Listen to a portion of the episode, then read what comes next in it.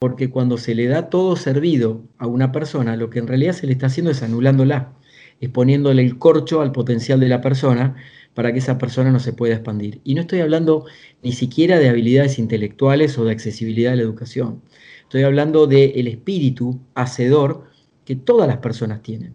Pero obviamente, si de pronto eso está tapado de alguna manera o está fomentada esta mediocridad de no moverme, eh, realmente las personas no avanzan.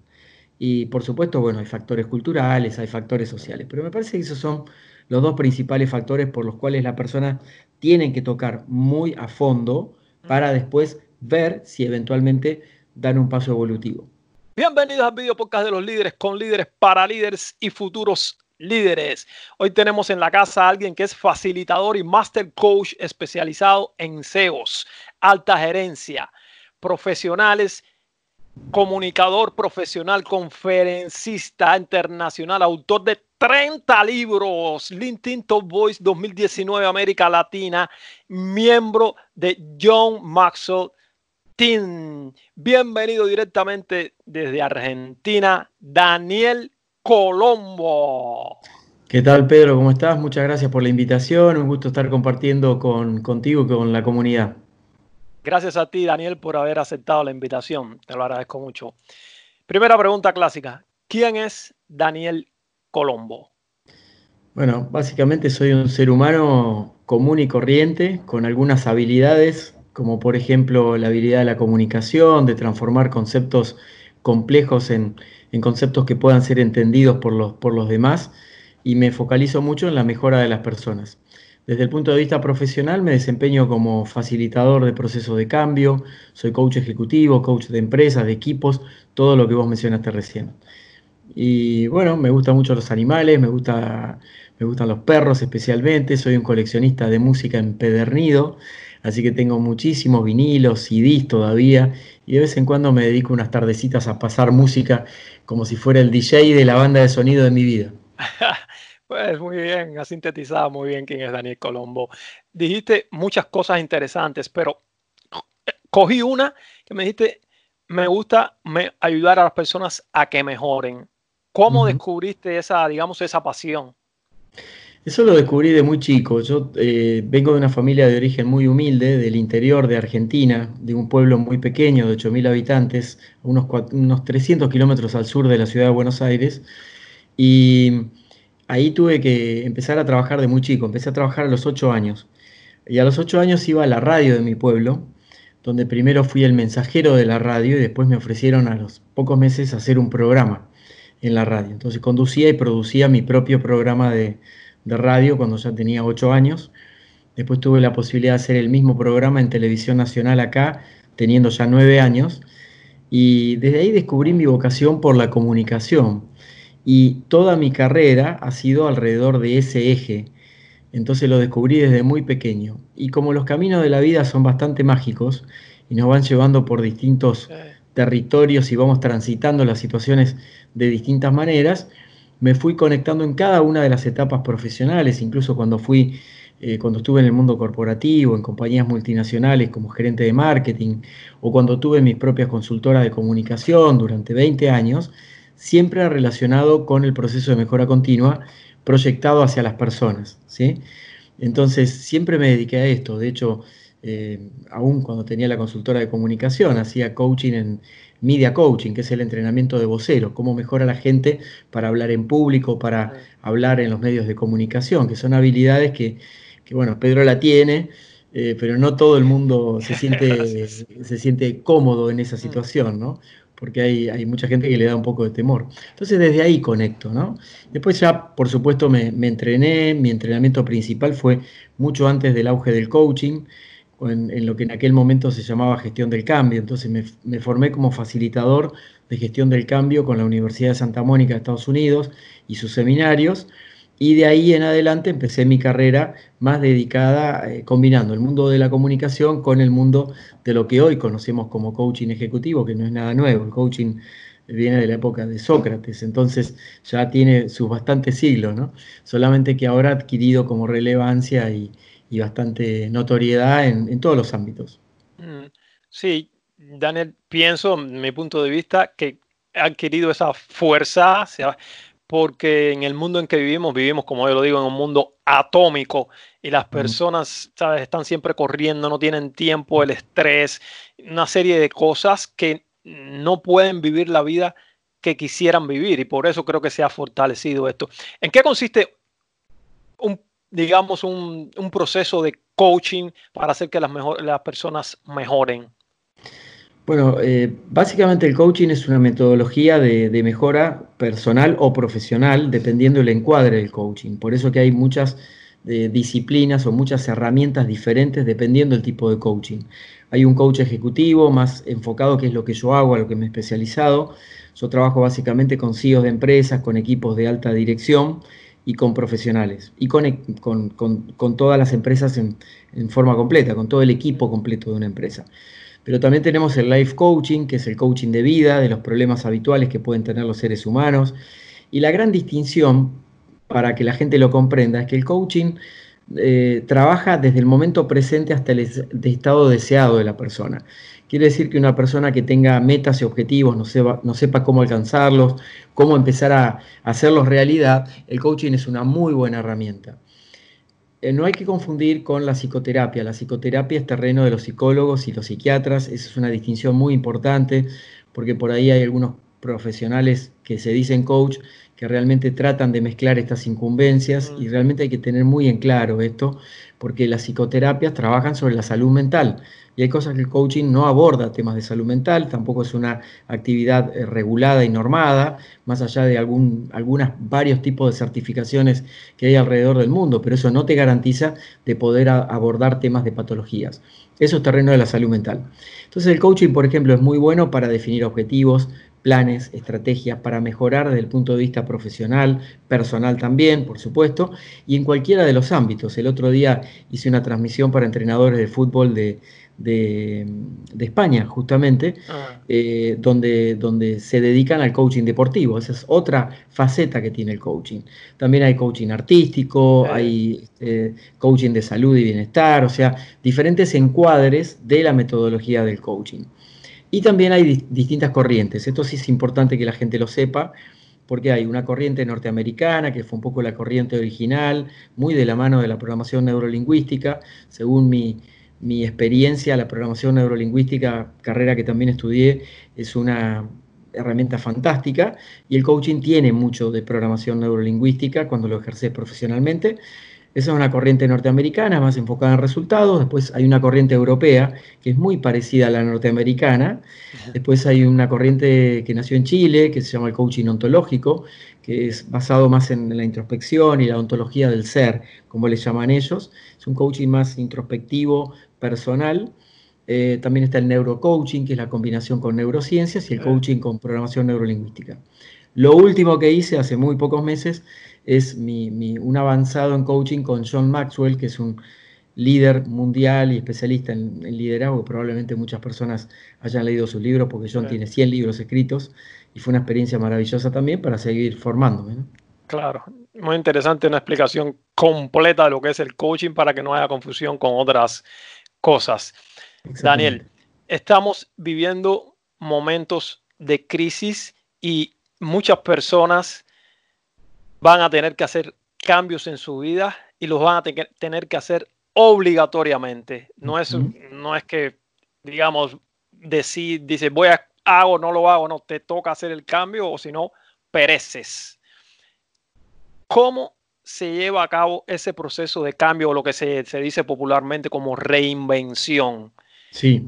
Porque muchas personas, por ejemplo, van a perder hasta el empleo en esta crisis. Y es un desastre, por lo que hay que cambiar. Bueno, ahí hay dos consideraciones. El cambio no es lo mismo que la transformación. Mm. Entonces, el cambio implica alterar el estado de las cosas. Por ejemplo, tengo estas habilidades, las cambio de lugar, potencio alguna, y eso sería un cambio para producir un resultado levemente diferente a lo que yo hacía anteriormente. Ahora, si yo, yo, mi visión personal del momento que estamos atravesando, estamos en casi en mayo del 2020 y estamos hablando de la pandemia del, COVID, por si alguien ve o escucha esto mucho más adelante, del, coronavirus, eh, yo creo que vamos a estar más, más vinculados con un espíritu de transformación porque la transformación sí es de raíz. La transformación implica remover todas nuestras creencias limitantes, nuestros paradigmas. Un paradigma es una creencia a la que yo le di tanto poder y la hice verdad en mi vida que no me animo a desafiarla, aún cuando no me funcione más en ese momento de mi vida. Entonces por eso muchos de nosotros traemos cosas del pasado, por ejemplo de la infancia, que las seguimos repitiendo aún de adultos, porque no nos animamos a desafiar esas cosas. Ya están tan metidas adentro nuestro que se han transformado en un paradigma. Veo el mundo según como soy yo y no como es en realidad, porque todos en verdad le ponemos filtros al mundo. Tenemos percepciones y entonces filtramos. Desde ese filtro es donde por ahí esta es una oportunidad que la podemos ver como una maldición, como dicen muchos, o lo podemos ver como una gran bendición. Para mí cada bendición trae atrás, digamos, una oportunidad de, recrearnos, de reinventarnos, de empezar de nuevo si hace falta.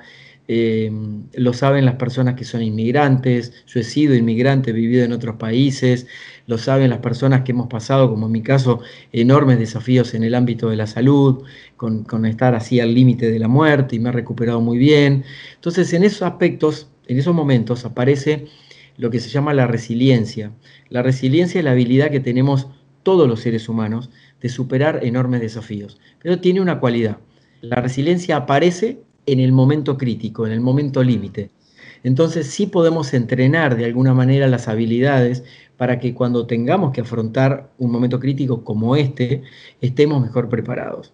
Y aquí te quiero compartir un pensamiento de John Maxwell, que el otro día en una conferencia privada nos, lo, entregó, me pareció interesante. Él observaba que eh, aproximadamente el 90% de la población mundial somos 7.700 millones de habitantes en el mundo, Pedro, y mm. todos estamos implicados en esto. Todos estamos arriba de este arca de Noé en este momento. Los animales están abajo, libres, sueltos en las calles. Hemos visto videos e imágenes muy impactantes también, eh, pero los que estamos arriba del arca de Noé en este momento somos nosotros atravesando la tempestad. Y John Maxwell compartía que él observaba que hay aproximadamente un 90% de la población que está quieta esperando que esto pase, mm. como si la cosa volviese a ser como era antes. Y la verdad es que la cosa no va a volver a ser como era antes y va, a ser completamente diferente. Por lo tanto, esa postura que podría responder a lo que recién comentábamos como un estilo de un paradigma fijo, de una mente fija, no una mente de crecimiento, probablemente tenga muchísimas dificultades en la nueva normalidad que vamos a vivir. ¿sí? Porque la normalidad que conocíamos no existe más ni va a existir. Entonces, y tenemos el 90% de gente estancada ahí, parada. Mm. Incluso lo veo en empresas o negocios que han debido cerrar momentáneamente porque no pueden atender al público por las características de la pandemia y que de pronto están esperando que esto pase para volver a actuar en vez de reinventarse desde ahora o en vez de rediseñar sus planes de negocio, como sí lo está haciendo el otro 10% de la población, mm. que somos los que estamos creando productos a medida, que estamos innovando, que estamos adecuando nuestras modalidades, que estamos conquistando ya una ventaja competitiva, si nos vamos a un término del marketing, la ventaja competitiva, para que cuando esto pase o ceda o de pronto se vaya habilitando determinado contexto para volver a la actividad, tengamos, eh, ya estemos preparados, ese 10%, e inevitablemente le van a sacar por lo menos un año de ventaja a los que no se prepararon. Y esto pasa en el mundo laboral, como vos decías, Pedro, porque las personas no piensan que, por ejemplo, exprimir a su empleador actual, por el cual por ahí no están pudiendo trabajar en este momento, no va a ser eterno. O sea, eso en algún momento se corta, porque por más de recursos que tenga una empresa, no va a poder seguir funcionando. Entonces acá la invitación, y respondiendo puntualmente tu pregunta después de este, de este largo preámbulo, porque me parecía que hay que ir hilvanando las ideas para, poder meternos en el concepto, sobre todo porque es un tema emocionalmente duro para afrontar. Mm. Entonces, por ahí las personas que nos escuchan o que nos ven están pensando en cómo lo van a hacer. Y es duro confrontarse con, con, la realidad de durante muchos años, tal vez toda mi vida hice las cosas de una manera y ahora ya todo eso no sirve más. Y efectivamente no sirve más. Entonces no importa el título académico que tengas, no importa las habilidades que tenías, vas a necesitar reinventarte, eh, porque todos los trabajos se van a reinventar. Eh, entonces, ¿qué podemos hacer frente a esta realidad? lo puedo tomar con el drama del momento y la posición de víctima, porque a mí, pobrecito de mí, siempre me pasan las cosas malas a mí y demás, o lo puedo tomar con la visión de sentirme como el protagonista de la película. Es decir, qué bueno que me está pasando a mí. Esto me empuja hacia adelante, me impulsa, me, da temor probablemente, no necesariamente miedo, que podría ser más paralizante, pero tal vez me dé un poco de temor, el temor sobre todo a lo desconocido, y desde ahí podemos dar un gran salto cuántico, ¿no? como si fuera la, física cuántica, la física de, todas las posibilidades abiertas. ¿no? Entonces, en los momentos de gran incertidumbre, como este de la humanidad, existe también la contracara, que es que todo es posible.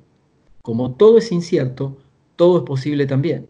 Mm. Nosotros hemos sido creados, sobre todo en Occidente, sobre un paradigma de que teníamos que tener control sobre las cosas. Y una gran enseñanza que nos viene a traer la pandemia del coronavirus, por lo menos hasta ahora, es que no tenemos nada bajo control. Hmm.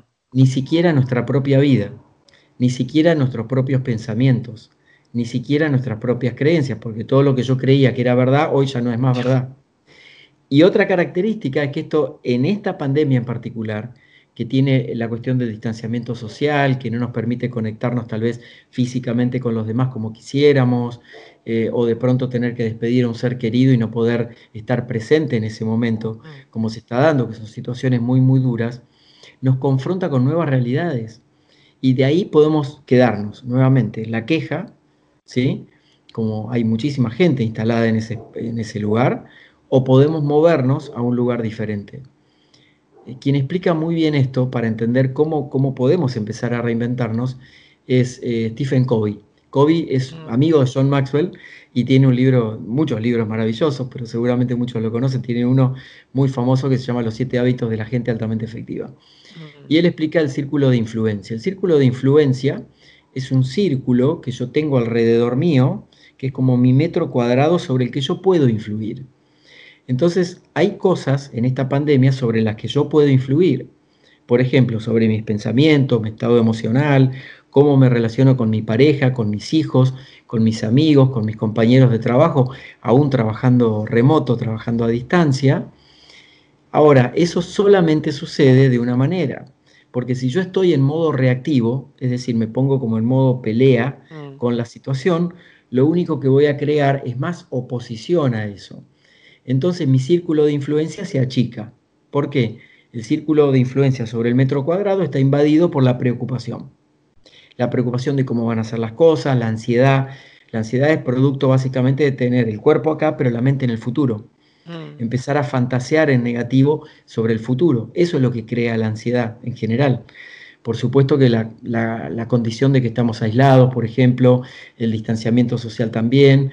El otro día tuve un shock de realidad y, que viene para ilustrar este momento. Fui a, por primera vez en 20 días a un supermercado de los grandes, ¿no? esos que son enormes. Yo había ido siempre al pequeño supermercado de barrio, pero no al supermercado grande. Y me quedé con un impacto muy grande, Pedro, de no poder ver la sonrisa de las demás personas. Ah. En ese momento había una posibilidad que, que, estuviésemos hasta 600 personas adentro del supermercado. ¿no? Esa era como la capacidad máxima en distancia social en, en esa instancia. Y el no poder ver la sonrisa de los demás eh, me impactó muchísimo desde lo emocional, porque yo notaba que había gestos de cortesía en lo vincular, en esto del aislamiento social, pero no es lo mismo si no puedo ver la sonrisa del otro. Mm. Porque aparte la, mirada, que es el, espejo del alma, como se dice habitualmente, también estaba a veces como esquiva u opacada o no estaba confortable detrás de un barbijo que me cubre más de la mitad de la cara. Y no mm. es un aspecto menor para esta pandemia.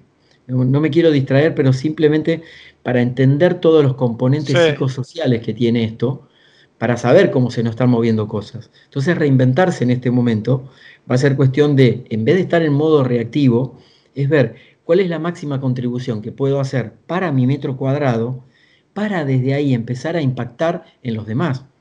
Si yo no cuido la guerra que tengo dentro de mi casa, el coronavirus que tengo adentro de mi casa, hmm. no voy a poder eh, dar eh, eh, pelea, digamos, o dar lucha o afrontar el coronavirus externo.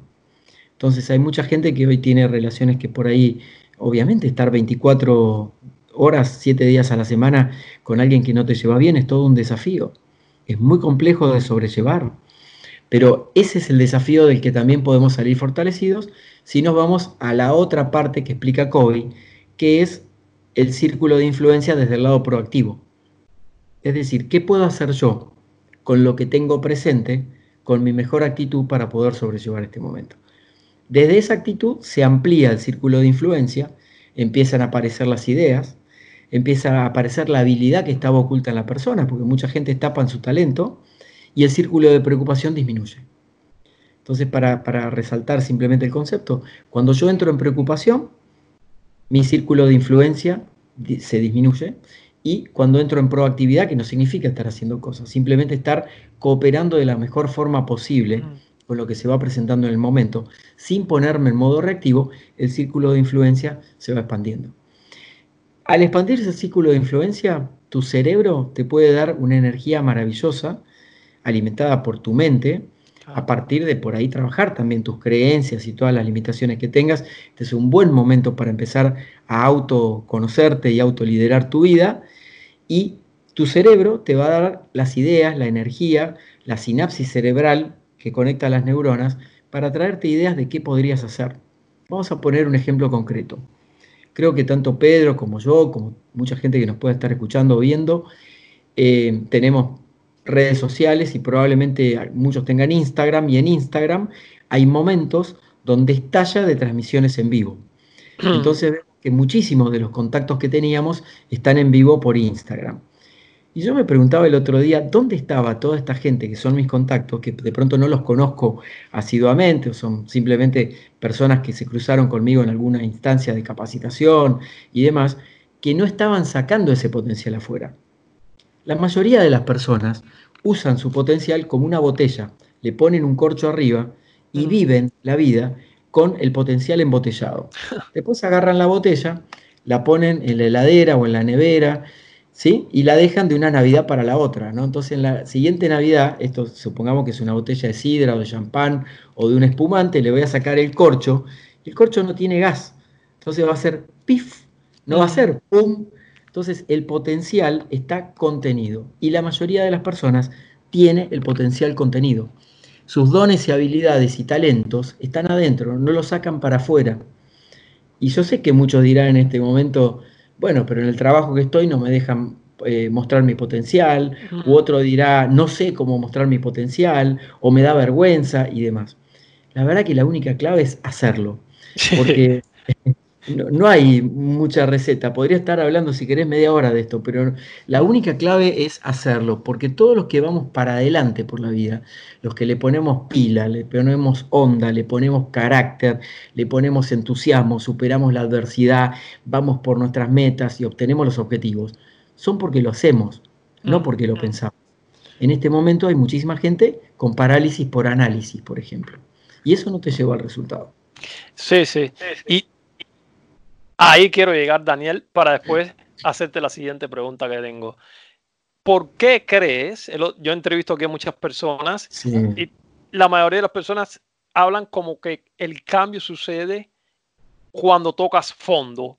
Mientras tanto, solo ese 10% que está ahora como tú, como yo y como otros, que no esperan a tocar el fondo, a, que, a, tener, digamos, ya estar prácticamente asfixiándose, que o lo haces o pereces, ¿Por qué esa gente espera a ese momento y no sé, no sé si es que no se da cuenta, no sé cuál es eh, la clave aquí para hacerlo antes, no esperar a estar en el fondo del océano ahí prácticamente a punto de, perecer, porque yo, y esto, me, la conclusión que yo he sacado es que las personas cambian cuando llega ese momento, por, por ya cuando están con el agua aquí, o quizás por amor, pero así por, por cambiar, por ese deseo de cambiar, creo que muy, muy pocas personas. Sí, eh, me parece que hay, múltiples motivos por los cuales las personas no, cambian, pero dos de los principales son la comodidad y la mediocridad. Mm. La comodidad los lleva a estar en un status quo donde piensan que, bueno, con lo que tengo es suficiente, no me expongo, me quedo en la zona conocida, eh, ¿para qué exponerme? Es mucho riesgo, el mundo es un lugar peligroso y ahí entran a influir las creencias con las que fuimos de pronto educados o inculcados. ¿sí? Entonces, si por ejemplo yo de, chico fui criado con una creencia de que el mundo era un lugar peligroso, probablemente de adulto sea un una persona temerosa que no me animo a tomar acción sobre eh, la posibilidad de cambio, de transformación. O, por ejemplo, son esas personas que ni siquiera pueden elegir un plato eh, en un restaurante eh, y dejan que los demás decidan por ellos. Hay muchísima gente así. Hay muchísima gente así. O la gente que deja que le elijan las películas para ir a ver al cine. En vez de tomar algo tan sencillo, como decir, no, hoy quiero ver determinado tipo de película. Entonces ahí hay un ejercicio que el que tenga dificultades para elegir, para decidir y para ponerse en marcha puede hacer, que es empezar a empoderarse internamente de decir, bueno, soy el que tiene la rienda de mi vida. Porque puestos en el punto crítico, llegar a fondo, tocar fondo para empezar a transformarnos, el que se tiene que transformar sos vos. No va a haber nadie que lo va a poder hacer por vos. Puede haber personas que te acompañen, que estén presentes con vos, que sean amorosas, pero el que tiene que hacer todo el esfuerzo sos vos. Y notarás que dije la palabra esfuerzo, no dije la palabra sacrificio. Mm. Son dos palabras completamente distintas. La mayoría de las personas que no va para adelante y no se transforma en épocas regulares, digamos, ¿sí? es porque piensan que eso implica un gran sacrificio. El sacrificio es como que le da una orden al cerebro de que el cerebro se pone perezoso porque dice, uh, ¿cuánto, sacrificio me va a costar esto? El esfuerzo sí tiene que estar presente. El esfuerzo es distinto. Todo lo que vale la pena es cuesta arriba. Todo lo que vale la pena implica una dosis de esfuerzo muy grande. Pero es distinto del sacrificio. Eso desde el punto de vista de las creencias, la comodidad y por otro lado la mediocridad. La mediocridad se define como una persona que no tiene metas y objetivos, espera que le den todo servido, como por ejemplo no estoy hablando de personas por ahí con situaciones de extrema vulnerabilidad social, donde de pronto necesitan algún tipo de ayuda estatal por algún tiempo. Por algún tiempo. ¿sí? Porque cuando se le da todo servido a una persona, lo que en realidad se le está haciendo es anulándola, es poniéndole el corcho al potencial de la persona para que esa persona no se pueda expandir. Y no estoy hablando ni siquiera de habilidades intelectuales o de accesibilidad a la educación. Estoy hablando del espíritu hacedor que todas las personas tienen. Pero obviamente, si de pronto eso está tapado de alguna manera o está fomentada esta mediocridad de no moverme, eh, realmente las personas no avanzan. Y por supuesto, bueno, hay factores culturales, hay factores sociales, pero me parece que esos son los dos principales factores por los cuales las personas tienen que tocar muy a fondo para después ver si eventualmente dan un paso evolutivo. Y ahí se hace más difícil. Ahora, una persona o que haya tocado fondo o que no haya tocado fondo, independientemente de la situación, Daniel, ¿cuáles son los pasos a seguir? Dice, ok, llegó el momento, voy a hacer eh, la transformación que necesito hacer. ¿Por dónde empiezo? Bueno, te diría, primero que es una transformación que va a ser paulatina no es instantánea como cambio de canal en el control remoto o como la velocidad que miro las stories en Instagram. O sea, la vida no es Instagram, eh, digamos, no tiene esa velocidad y la transformación es paulatina. Entonces necesito entender que esa transformación va a ser un proceso que va a implicar un profundo compromiso de mi parte para que eh, pueda desde ese lugar comprometerme con mi nuevo yo, porque va a surgir una nueva forma de ser. Van a surgir nuevos hábitos, nuevos comportamientos. Tengo que abandonar hábitos que por ahí no eran muy buenos en ese momento. Te diría, por ejemplo, que un buen ejercicio sería sentarme. Lo voy a traer del mundo de los negocios, del mundo corporativo, porque va a servir para ilustrar esto. Eh, para, para hacer algo bien concreto. Hay una herramienta que se llama matriz FODA. El FODA es muy sencillo de hacer. Es en una hoja en blanco, una cruz, FODA, fortalezas, oportunidades, debilidades y amenazas. En fortalezas, cada persona reconocería internamente en qué cosas es verdaderamente bueno, pero verdaderamente bueno es soy un crack en esto. Puede ser que sea una sola cosa, pero siempre hay algo que tenemos que sabemos que es nuestro punto fuerte. En oportunidades, ¿qué oportunidades yo visualizo desde mi presente y desde el estado deseado en el que me gustaría estar para poder detectar cómo puedo conectar mi fortaleza con la oportunidad. ¿sí? Mm. En las debilidades, qué cosas yo siento que puedo mejorar y trabajar desde mí para estar más a tono con esas oportunidades que voy detectando. Y en las amenazas pondría aquellas cosas que, por ejemplo, hoy me están restringiendo de alcanzar esas oportunidades. Por ejemplo, la falta de formación en un campo específico. Este es un momento maravilloso para aprender. Se han liberado miles y miles y miles de cursos gratuitos. Hasta Harvard liberó cerca de 400 cursos en español gratuitos. Entonces, eh, imagínate que el que quiere aprovechar este momento, es un momento fabuloso, por ejemplo, para aprender una habilidad nueva. Por ejemplo, tal vez puedo ver como amenaza a alguien que, quiera, que está haciendo algo parecido a lo que yo quiero hacer en el mercado. Eso podría ser una amenaza también.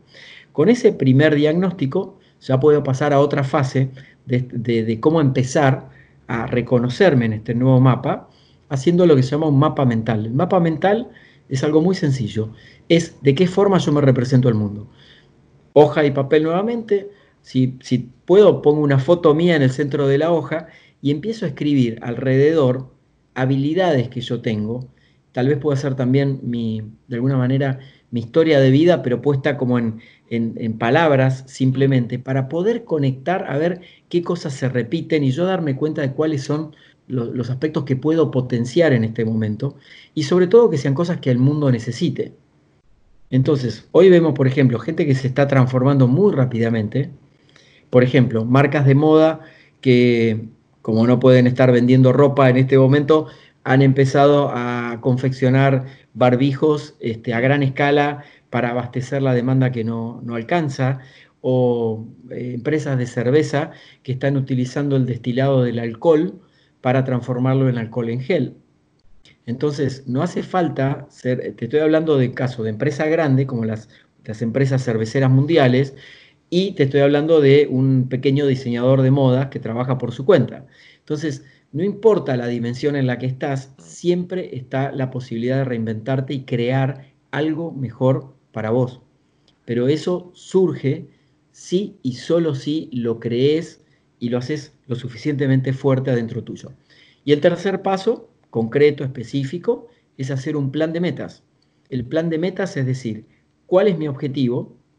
Qué es lo que quiero lograr. Yo le agregaría ahí qué estado emocional quiero tener al lograrlo para empezar a visualizarlo internamente con el ojo de, nuestra mente subconsciente, para que después cuando pase a la mente consciente, eso esté más cerca de hacerse realidad. Y después sí, objetivos concretos, objetivos diarios, semanales y mensuales, y ser muy riguroso en la implementación. Los objetivos tienen que ser tangibles, creíbles, posibles de lograr y puestos en el tiempo, digamos, agendados en el tiempo. O sea, porque la mayoría de la gente tiene eh, como el intento, se quedan en el intento, dicen voy a intentar, pero intentar no funciona. Lo único que funciona es hacerlo. Entonces, eh, por supuesto que esto implica una alta dosis, primero de responsabilidad individual, de que lo vas a llevar adelante vos y solo vos. Ojalá aparezcan gente que te acompañe en el camino, pero esto parte de una decisión gánica, de ganas, eh, individual, con un componente de voluntad muy grande, pero sobre todo también de disciplina. Si no existe la disciplina, es muy poco probable que puedas alcanzar este proceso de transformación por más herramientas que utilices. Ahí comentamos las tres fases, pero a partir de tres herramientas complementarias para que la gente se lleve algo práctico. Muy bien, muy bien, Daniel una cosa que quería preguntarte en eso y después seguimos adelante es ese proceso, digamos, llamémoslo así, de eh, autodescubrimiento, no sé cómo querramos ponerle. O autoliderazgo. Sí, no, ese, te digo ese de, autoanálisis, de mirarte ah, dentro y decir cuáles son mis, mis habilidades, mis fortalezas, en este caso que es la F, todo eso, mis debilidades. Eso quizás alguien porque muchas veces no nos vemos nosotros mismos y no reconocemos, diga, sobre todo las fortalezas que tenemos. Quizás eso, si le preguntes a personas que te conocen bien, que, saben quién eres, quizás te puedan ayudar con eso y decirle, tú eres bueno en esto, tú eres bueno en esto, y no tengas tú solo que estar... Por supuesto, sí, sí, sirve, sirve, sirve mucho pedir el feedback, digamos, esa retroalimentación de las demás personas pero es una muy buena oportunidad también para no eh, censurar el feedback que nos den. Porque lo que suele pasar es que las personas nos dicen cosas agradables o cosas bonitas de nosotros y como nuestra autoimagen interna no coincide con esa imagen proyectada que nosotros tenemos por dentro, ahí se produce como una incoherencia y eh, empezamos a no aceptar el feedback o las palabras elogiosas que los demás nos pueden estar dando. Entonces acá cuidado con eso. Sugerencia para esto como herramienta práctica, como profesional que soy en esto, es no censurar lo que nos dicen, como no censurar tampoco mi habilidad creativa cuando estoy diseñando eh, este plan de, desarrollo personal y profesional para reinventarme. Porque la primera tendencia es a medir mi potencial respecto a lo que fui o al potencial que tuve hasta ahora. Mm. Pero muy pocas personas pueden ver el potencial que tienen para dar. Dicen, yo sé que tengo mucho potencial para dar, pero no dan el paso para darlo. Mm. Si no das ese paso, eh, no, lo vas a poder lograr. Es muy interesante que te den el feedback, pero estar abierto a recibir el feedback. Claro, claro. Sí, sí. Y cuando estás haciendo el ejercicio sin filtros, es poner todo, todo, todo y después de puras. Hablaste, Daniel, de algo muy súper importante para llevar a cabo esto y lograrlo, que es crear esa disciplina, esa constancia de empezar una cosa, terminarla, el otro paso, empezarla y terminarla, porque para mí, digamos, disciplina quiere decir empezar y terminar, hacer todo el proceso. ¿Cómo se puede eh, comenzar a desarrollar eso? Sobre todo esos son hábitos que uno va creando. Bueno, eh, yo tengo una definición complementaria a la tuya, Pedro, que disciplina para mí es dirección hacia la meta que yo quiero lograr, con mucho enfoque en, la, visualización del resultado final, ¿sí? Mm. Entonces, es complementario con lo que estás comentando.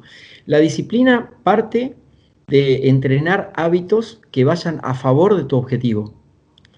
Si, por ejemplo, nosotros tenemos, eh, identificaste en este proceso de reinvención determinado objetivo que vos quisieras lograr, donde quiero aclarar que el objetivo ya no va a ser que me den empleo, por ejemplo, porque no va a existir más eso.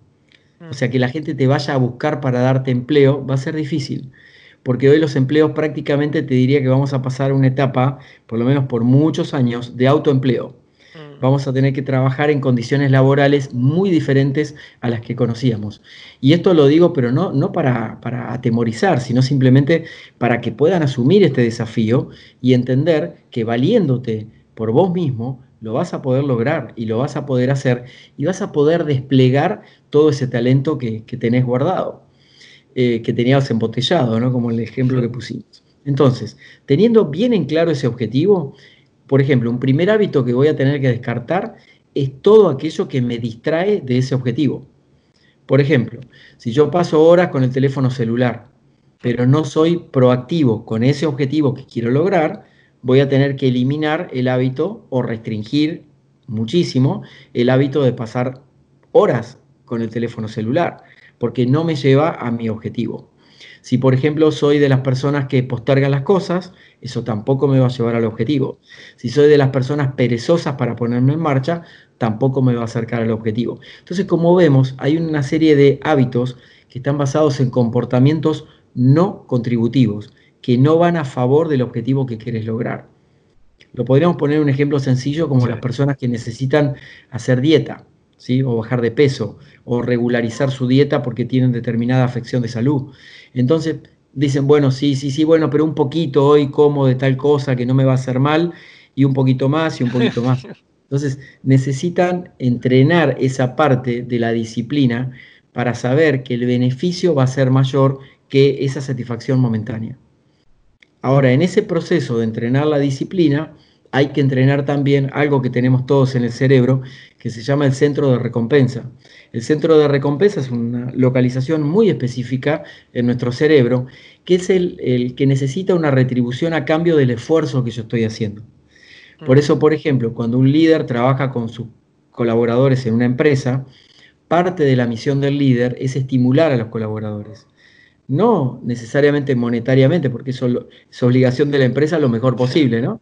Pero el líder sí, por ejemplo, con una palabra de aliento, con una felicitación, incluso la felicitación cuando no, no, se están logrando totalmente los objetivos, son, es muy importante para el cambio de la actitud de esa persona, ¿sí?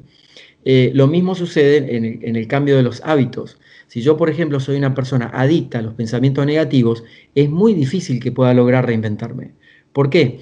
Porque le metí a mi mente subconsciente un pendrive lleno de pero no puedo, no es para mí, no es el momento, no sé cómo hacerlo, no tengo los estudios y bueno, podría seguir horas diciendo creencias negativas, eh, que lo único que van a hacer es crear un estado de conciencia que después se va a manifestar en la realidad. Todo lo que yo me digo internamente, se lo digo a mi mente subconsciente, que es la mente que tiene alojada las emociones y los sentimientos. Mm. Entonces, si yo ya asocio lo que me digo con una emoción y un sentimiento que me tira para abajo, la respuesta de mi mente consciente en lo concreto, la mente consciente es la que me lleva a la energía vital, a la que me, invita a actuar, a llevar las cosas adelante, a proyectar las cosas, a, a ingeniármela para resolver las cosas, esa energía no va a estar. En cambio, si le pongo un pendrive de yo puedo, elijo, quiero, voy para adelante, sé que soy fuerte, voy a superar esta dificultad y demás, no uso la palabra problema. Por ejemplo, la palabra problema es, es una palabra muy limitante para el cerebro. Cada vez que yo observo una situación de mi vida y la caracterizo, le pongo la etiqueta de problema, ¿sí? Uy, tengo un problema muy grande, no me llamó fulano de tal por teléfono, eso no es un problema. Digamos, todo lo que se pueda resolver no es un problema.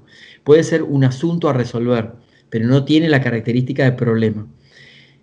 Eh, entonces, el lenguaje no es inocente. El lenguaje con el que nos hablamos crea un estado de conciencia. Y ese estado de conciencia es el que después nos hace manifestar las cosas de la realidad. Por eso que las personas sin disciplina, por ejemplo, lo, principal que tienen que erradicar son las excusas. Son las personas que viven de excusa en excusa todo el tiempo. Mm. Sí, y ahí, Daniel, esto me lleva a un punto fundamental, que es desarrollar la confianza en ti mismo creer en ti. Y una de las cosas que afecta en modo dramático esa confianza en ti, que no crees en ti, es ese diálogo interno, la conversación que, tienes contigo mismo. Y creo que parte de la solución es cambiar ese pendrive, como dijiste, es una de las soluciones. No sé si tienes otra, otros tips para, otra estrategia para empezar a creer en uno mismo.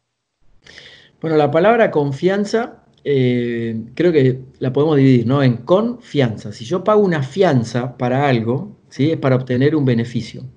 El tema de la confianza es apostar por mí. Es como pagarme a mí mismo, ¿sí? como que, que realmente soy una persona valiosa, como si yo me fuese a empeñar en una casa de empeños como las que hay en todos los lugares.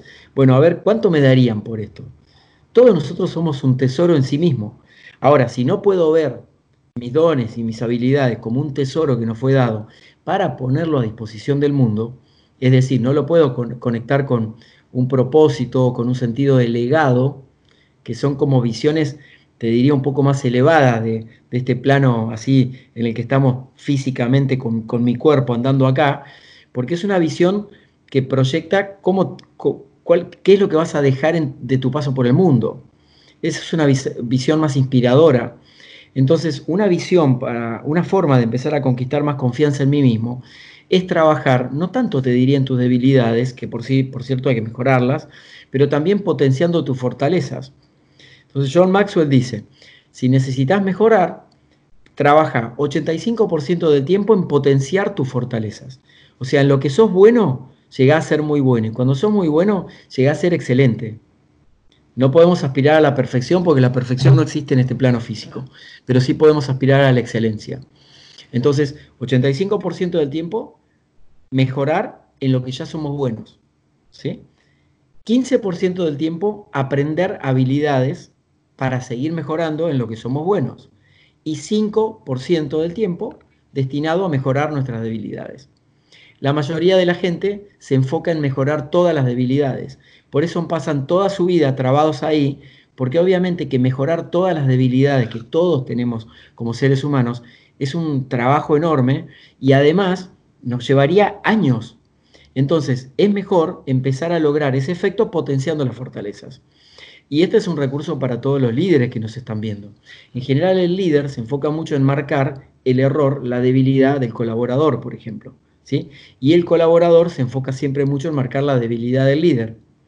Si nosotros damos vuelta a esa ecuación y trabajamos las dos relaciones, viendo qué estoy aprendiendo de mi líder o qué estoy aprendiendo de este colaborador y potenciando las fortalezas de ambas partes, el resultado es virtuoso en términos individuales y también en términos del equipo. Mm. Entonces, eh, es muy importante ponerme en conciencia de ese plan de mejora continua para empezar a desarrollar la herramienta fundamental de la confianza que es el autoconocimiento. El autoconocimiento es quién soy, qué quiero, para qué estoy acá, cómo es las relaciones primarias, cómo me relaciono con los demás, cómo me relaciono conmigo mismo cuando estoy en soledad, cómo convivir con mis partes oscuras que todas las tenemos, con lo que se llama en la psicología la sombra que todos tenemos. Bueno, ¿cómo aprendo a convivir con todo eso? Entonces, tomar cursos, seminarios, entrenarme, tener un coach, tener, este, hacer psicoterapia si se necesita, eh, ir adelante por las metas y objetivos, ponerme una pequeña meta, no perder esos sueños que tenía por ahí de adolescente y poder reconectarlos, porque por ahí tuve un hobby o soñé con ser determinada cosa y me fui para otro lado en la vida a ver de qué manera lo puedo volver a conectar. Todas esas cosas te van a hacer renacer por dentro. Mm.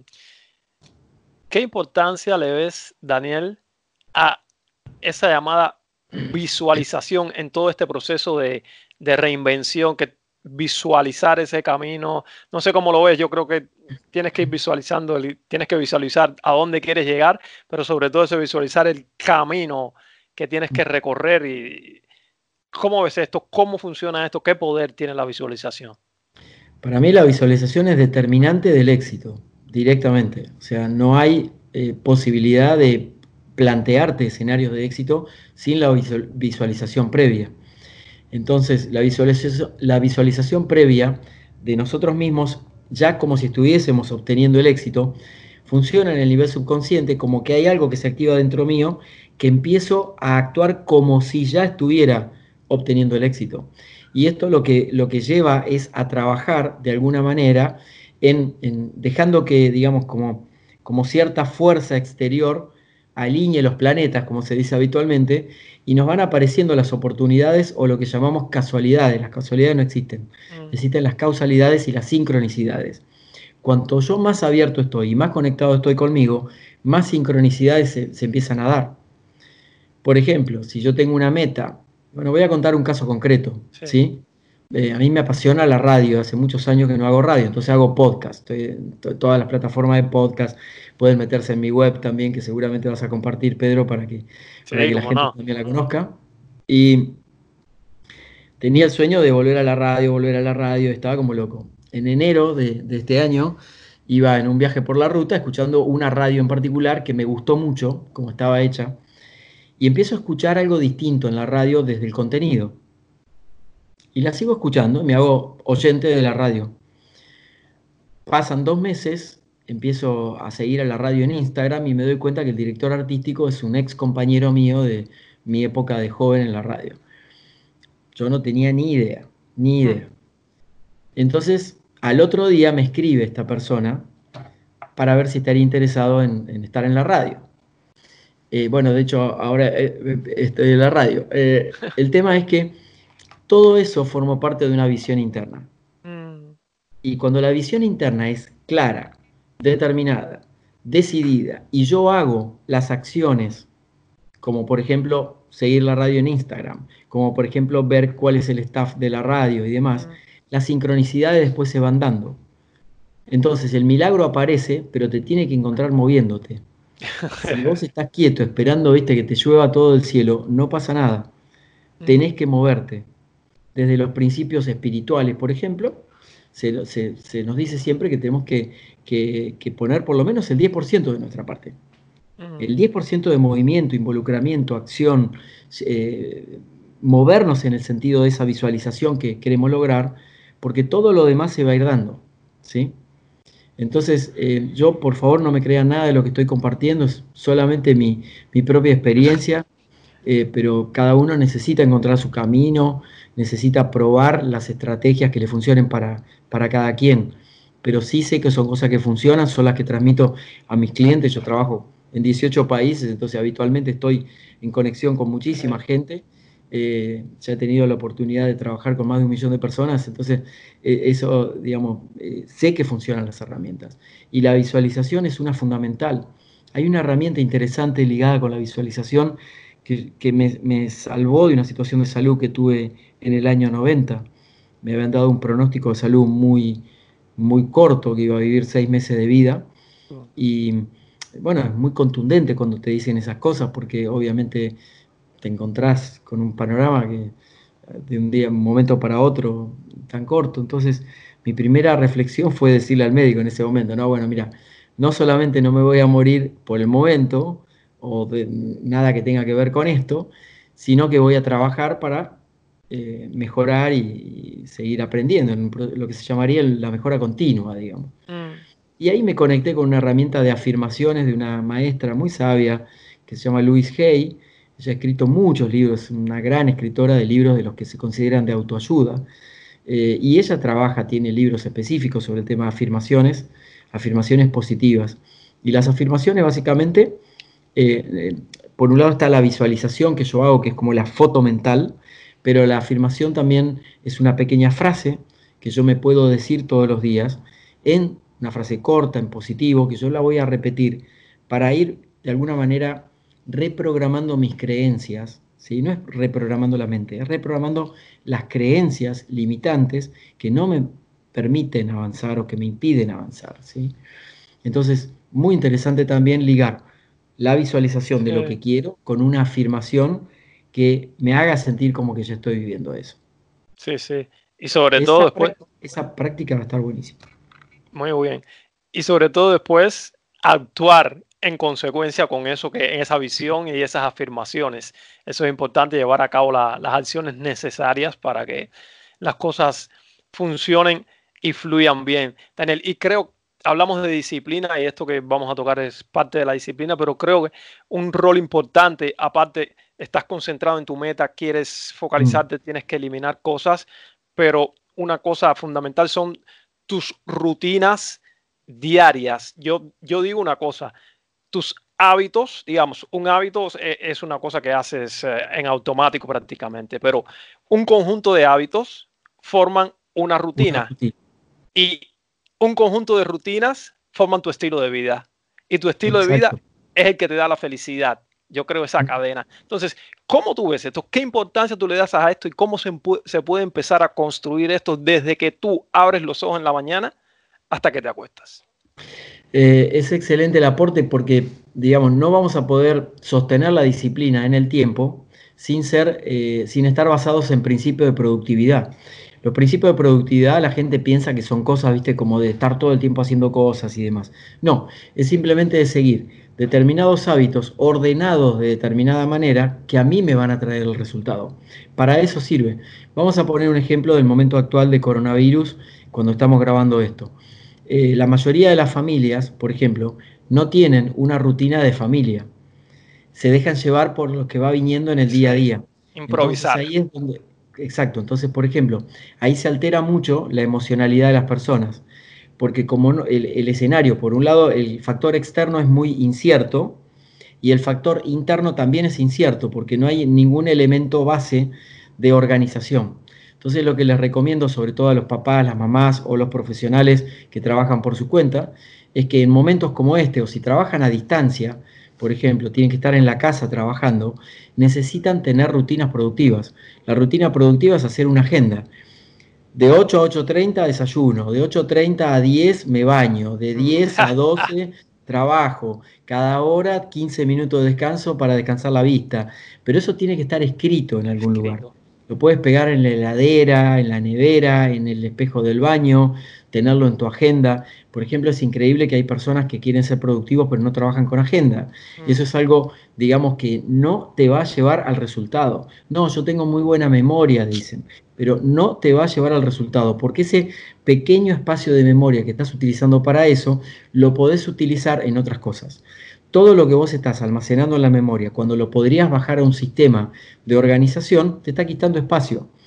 La memoria, la, mente, la parte de la memoria de la mente, es como una memoria RAM de una computadora.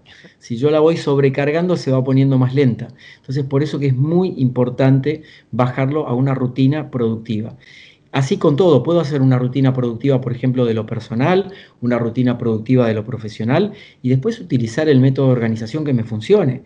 Por ejemplo, a mí me encanta la tecnología, pero por ejemplo en el tema de la rutina productiva mía, me encanta el formato papel. Entonces tengo mi agenda de papel, mis listas de temas para resolver en el día. Muy importante tachar de tu lista lo que vas haciendo, porque eso le da una orden al cerebro de que estás completando las tareas. Entonces, em, es muy importante esta parte, que es la parte, te diría, como de organización de la productividad para poder alcanzar el objetivo. No se alcanzan los objetivos yendo sin un rumbo fijo y sin seguir una metodología. El método y el proceso es lo que va a traer la excelencia en el resultado. Mm, no, eso está fenomenal. Ese es mi tema favorito, el tema que a mí me, me, encanta. Y cuando yo le digo a las personas, tienes que organizarte, tienes que crear una agenda, tu lista, y ponerla en un lugar y decir, yo le digo a la gente, por ejemplo, el lunes, ya que estás en tu casa, que todo es complicación, ve al supermercado, lo menos posible, una vez a la semana, si es posible, ya organizado. El lunes vamos a comer esto, el martes esto, el miércoles esto. ¿Qué trabajo te cuesta eso y cuánto tiempo te ahorra? Exacto, eh, hay, una que yo practico que por ejemplo, eh, la mayoría de la gente va al supermercado y no lleva una lista. Entonces yo tengo una lista al lado de, la heladera, entonces veo que falta algo, inmediatamente lo anoto en la lista. Y lo anoto en el sector del supermercado donde tengo que comprar eso de las cuatro sectores principales donde me abastezco. Entonces, cuando voy ya puedo organizar el circuito de recorrido de una manera más óptima. Pero eso también influye muchísimo en términos de resultados de metas personales. Si yo, si yo no soy organizado, la energía se va estancando adentro mío, porque voy haciendo cosas como por impulso, pero voy a tener seguramente la tendencia a procrastinar, a abandonar las cosas, a dejarlas por la mitad o postergarlas para después porque eh, como no tengo el enfoque, no tengo cómo medir el resultado. Si yo tengo la disciplina de la rutina, el enfoque está marcado ahí en la rutina y es más fácil poder medir el resultado, si estoy más cerca o más lejos del resultado. Claro, todo, eso todo está ahí, es, increíble este tema. me, me encanta y si no haces esto, la vida se te complica, vives sumergido en el día a día y no sales, no sales adelante. es un, problema fundamental. Sobre todo, Daniel, los líderes, vamos aquí a tocar los líderes, que tienen una responsabilidad enorme, porque tienen que responder eh, ante resultados, es así. Y tienen un equipo de trabajo y ese estrés y ese burnout que ha estado considerado ya últimamente como una hasta una enfermedad. Ah, ¿Cómo ves esto? ¿Cómo se puede resolver esto? Porque esos líderes, digamos que sobrepasan el límite por esa, esa responsabilidad que tienen, que dicen yo tengo que dar el ejemplo, yo tengo que trabajar más que nadie, yo tengo que, hacerlo todo. Entonces, ¿cómo se puede resolver esto para que esos líderes, si tú eres un líder, no, un líder, no tienes por qué vivir una vida así agobiada y estresada?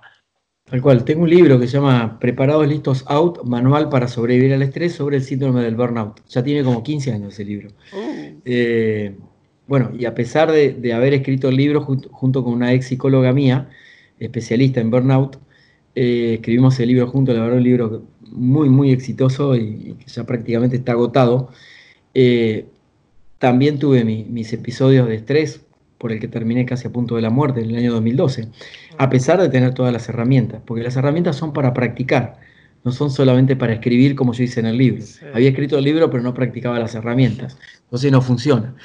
Eh, para, para, ese líder que está estresado, que está desbordado en este momento, hay, hay varias herramientas. Una es la que mencionamos hace un rato, que es la del autoconocimiento. Nadie puede liderar, liderar a otros si no lidera su vida. Y acá podemos meternos en el concepto de la diferencia entre un jefe o un líder. Probablemente tenemos muchos más jefes que líderes.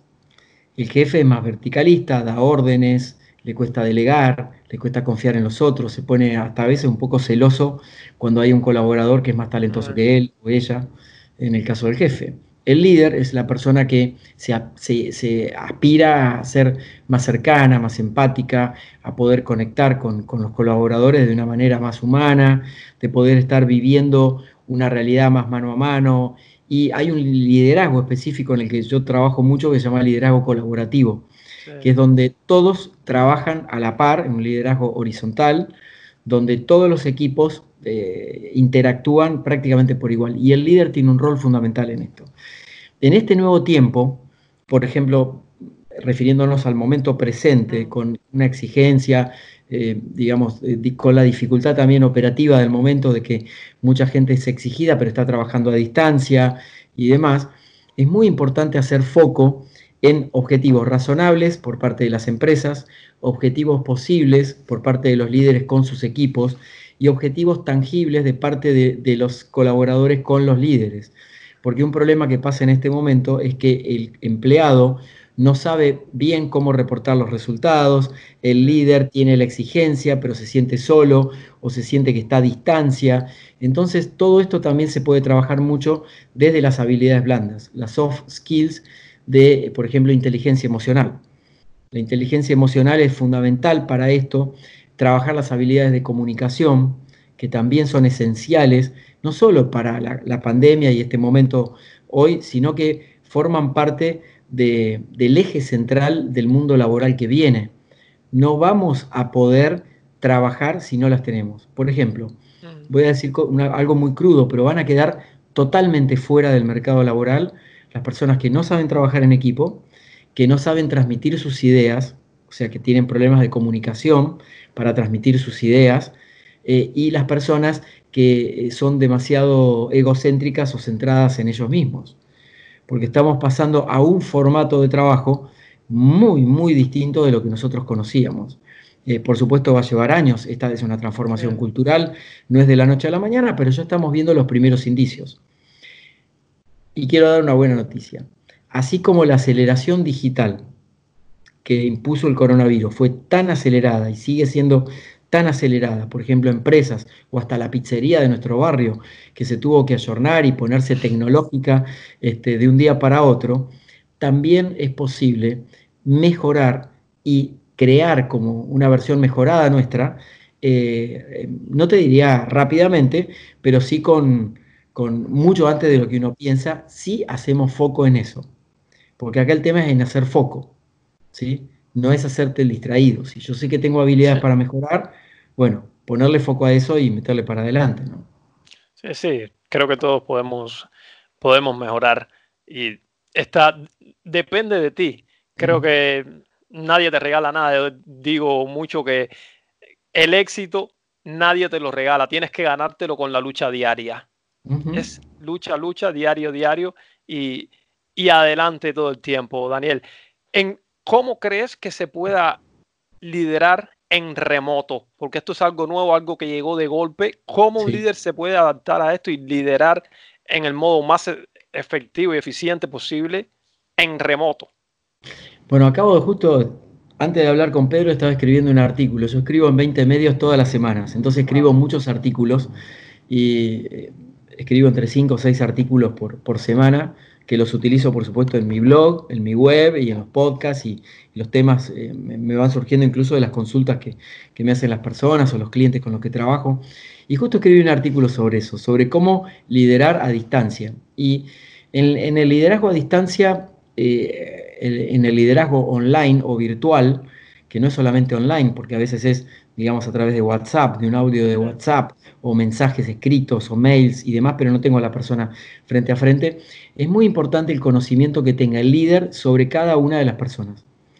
Entonces, a partir de, ese, de esa conexión, de ese puente emocional que logra el líder con el colaborador, ya voy a poder decodificar más rápido cómo está el colaborador hoy y en función de eso saber cuánto va a poder dar.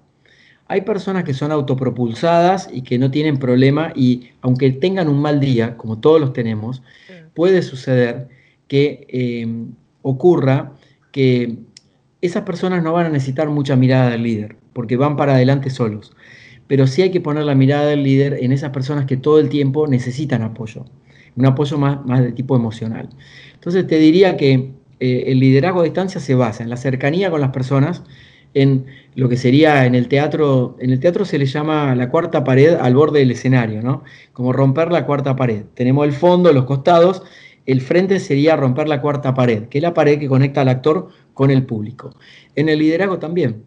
En el liderazgo a distancia necesitamos romper la cuarta pared, que sería lo virtual. Entonces, ¿cómo hago yo para traspasar la virtualidad? ¿Cómo hago yo para adaptar mi lenguaje en los mails? ¿Cómo hago para adaptar qué es lo que pongo en los WhatsApp escritos, o cuando escribo, o cuando hago una videollamada uno a uno con la persona, o cuando envío un mensaje al grupo de trabajo que tengo, o cuando uso una lista de difusión, por ejemplo, de WhatsApp, cuya respuesta va a ser uno a uno.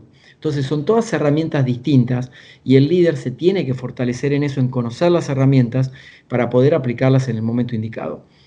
Tres tips básicos. Una reunión al comienzo del día de briefing, una reunión breve, 10 minutos con todo el equipo, para bajar los tres lineamientos principales del día alineados con el objetivo mayor que tenemos que lograr como equipo. Después, un monitoreo durante el día con cada uno de los colaboradores para ver cómo van si delego tareas, tengo que ser muy bueno delegando. Esto es otra cosa en la que la mayoría de los líderes hacen agua. Entonces, en general son de dar órdenes, pero no de delegar. El proceso del delegar es un proceso de cinco pasos. No es solamente quiero que hagas esto, sino que llamo a la persona, le explico qué es lo que necesito que se haga, que se haga como equipo, no solamente que la persona lo haga, sino que lo entienda como que esto va a traer un beneficio para el equipo. Tercer paso, le explico el propósito, por qué esto es importante para nosotros como equipo. Cuarto paso, le pregunto y consensuamos de qué forma voy a supervisar eso. ¿Qué instancias intermedias de tracking, digamos, va a haber para yo saber cómo está desempeñándose esa tarea que acabo de delegar? Y por último, saber si la persona necesita más apoyo de mi parte. Y acá todos esos cinco pasos, generalmente los líderes se los saltean y simplemente dicen, bueno, necesito que hagas esto. Entonces después le vienen, no sé, las fotocopias hechas en papel que no era, o desde, eso sería simple, o un informe realmente, o una venta que no se realizó porque la información no, no estuvo completa, porque le faltaba el propósito. Si nosotros trabajamos sin propósito, tanto en lo individual como en un equipo, y este es el rol del líder, sostener la visión de, propósito del equipo. Estamos perdidos, no sabemos a dónde vamos. El propósito es la brújula. Entonces, si no sabemos cómo descubrir ese propósito, hay que buscarlo. Hay que pedirle al líder, ¿cuál es el propósito de esto? ¿Para qué lo vamos a hacer? ¿Cuál es tu objetivo con esto? ¿Qué te gustaría lograr de mí si vos sos un empleado y te, te pide tu jefe y te quedas así como sin información? Las preguntas son poderosísimas en etapas de liderazgo virtual. En el coaching tenemos una, parte que se llaman las preguntas poderosas. Hacer preguntas, que son preguntas ricas, preguntas eh, que impulsan a la acción, es fundamental para el líder en este momento. Mm. Entonces, en vez de decirle a una persona que nos plantee una idea, no, no, eso no va a funcionar, hacelo como yo te digo, mm. sería, por ejemplo, decirle, eh, me parece muy bueno tu punto de vista, no alcanzo a verlo completo, ¿me podrías explicar mejor en qué te estás basando para tal cosa, tal cosa, tal cosa. Eso cambia completamente el resultado y cambia completamente el vínculo con el otro. Ahí lo conectamos, por ejemplo, Pedro, con otra herramienta para el liderazgo virtual, que es el tema de muy buenas habilidades de comunicación. Sí, eso lo podemos hablar en otra, en otra entrevista, porque aquí podríamos estar hablando por horas y horas y horas. Eh, sé que tienes cosas, así que vamos a pasar un poquitico más a lo personal. En otra ocasión voy a estar más que encantado de volver a tenerte acá porque es maravilloso. Daniel, digamos que tienes todas las cámaras de la televisión del mundo enfocadas en ti. Tienes 30 segundos para lanzarle un mensaje al mundo. ¿Qué le dirías? Independientemente del momento que estamos viviendo. Todos los días cuando nos levantamos tenemos la oportunidad de crear la realidad. Y depende del tono que le demos a ese primer momento del día va a ser la realidad de nuestro día. Si yo me levanto con un pensamiento de, pesadumbre, de, nostalgia, de tristeza o de victimización, ese va a ser el tono que va a predominar en mi día. Ahora, si yo me levanto entusiasta, con ganas, con, con potencia, con ideas, con agradecimiento, fundamentalmente con gratitud por un nuevo día de vida, eso va a ser lo que va a prevalecer. Entonces, lo que sí te invito es simplemente a considerar si estás siendo agradecido con la vida y agradecido con tu realidad tal y como está acá. Y la propuesta es que todos los días agradezcas. Agradezcas cuando te levantás, agradezcas al mediodía y agradezcas antes de irte a dormir a la noche. Inclusive agradecer por las cosas desafiantes por las que estás pasando, porque desde ahí va a ir brotando algo nuevo que te va a traer la energía, las ideas, el entusiasmo y la determinación para salir adelante. Fenomenal, eso de agradecer me encanta porque yo lo, lo hago, lo practico. Así que me encanta, encanta eso. Una pregunta súper personal, Daniel. ¿En qué gastas el dinero sin pensarlo? Así dice, lo gasto, no importa lo que cueste. Em, en, algunos objetos para la casa. Mm. Eh, cosas de decoración, eso me llama mucho la atención, y cosas de librería también. Librería, librería como libros o, por ejemplo, bolígrafos o un cuaderno muy bonito, esas cosas lo gasto sin pensarlo. Qué interesante. O sea que si algún día me quiero dar una retribución para mí, elijo ese tipo de cosas generalmente. Mm, la edad se mide en años. No te estoy preguntando la edad. La edad se mide en años. La vida se mide en una palabra. En el disfrutar. En disfrutar. bien. Vamos a pasar, Daniel, a las tres preguntas finales, pero antes, ¿dónde las personas que nos están viendo y escuchando se pueden poner en contacto contigo, pueden comprar tus libros, pueden aprender más contigo, que los recomiendo absolutamente? Bueno, lo, más sencillo es que se metan en mi web, que es danielcolombo.com. Ahí están todas las redes sociales. Yo soy muy activo en las redes. La verdad que agradezco mucho también a, los millones de gente que me siguen por todos lados. Eh, también en mi canal de YouTube, donde todas las semanas subo contenido actualizado. Los libros están todos en Amazon en todo el mundo, así que los pueden conseguir tanto en formato ebook como en papel. Te lo envían hasta tu casa. Y eso básicamente. Mm. En Google, Daniel Colombo. Ahí está. Pones Daniel Colombo y ahí aparezco por todos lados. Tres preguntas finales, Daniel. Vamos a viajar en el tiempo. Decir que Daniel Colombo tiene 149 años, llegó anciano, viejo, con una sabiduría tremenda. Ahora tiene tremenda, pero cuando tenga 149 mucho más. Le toca irse de este mundo ya, porque imagínate, no puede ser eterno. Mira al Daniel Colombo que está sentado acá haciendo esta entrevista ahora. ¿Qué consejo le daría el anciano al que está acá ahora para que este Daniel Colombo viviera una vida todavía más maravillosa y feliz? Disfruta más, eh, aprecia los pequeños momentos y viví un poco más relajado. Mm. Segunda pregunta, ¿qué impacto quieres tener en el mundo? Mi misión de vida es llegar a la mayor cantidad de personas posibles con herramientas que los ayuden a mejorar si las personas quieren. Mm. Ese es el impacto que yo vengo haciendo en el mundo y que lo tengo muy, muy claro como misión de vida. Soy un comunicador entre los hombres y a eso me dedico tiempo completo. Tercera y última pregunta. ¿Qué hace para ti a un gran líder? ¿Qué características debe tener un gran líder? Ya hablamos, pero esta es la última pregunta para resumir. Para mí el líder tiene actitud y templanza, que son dos, grandes cualidades que no todos los líderes tienen. Actitud y templanza. Tiene la actitud apropiada en cada momento y tiene la templanza suficiente para los momentos que son desafiantes para poder atravesarlos. Ok, perfecto, Daniel. Pues muchísimas gracias por haber estado acá. Ha sido un placer enorme, un honor tenerte acá, por tu disponibilidad, por tu tiempo, por haber compartido con nosotros toda tu experiencia y conocimientos. Gracias. Bueno, Pedro, muchas gracias a ti por permitirme conocer a tu comunidad y compartir estas ideas. Y, los invito a todos a que sigan profundizando en sí mismos y que se den la oportunidad de poner en práctica las herramientas. Porque simplemente escucharlo a Pedro, escucharlo a mí o a tantas otras personas no va a traer el resultado. El resultado viene cuando realmente lo llevas a la acción. Si algo te funciona, buenísimo. Y si no te funciona, busca el camino que lo vas a encontrar. Claro. Ok. Gracias. Gracias, Pedro.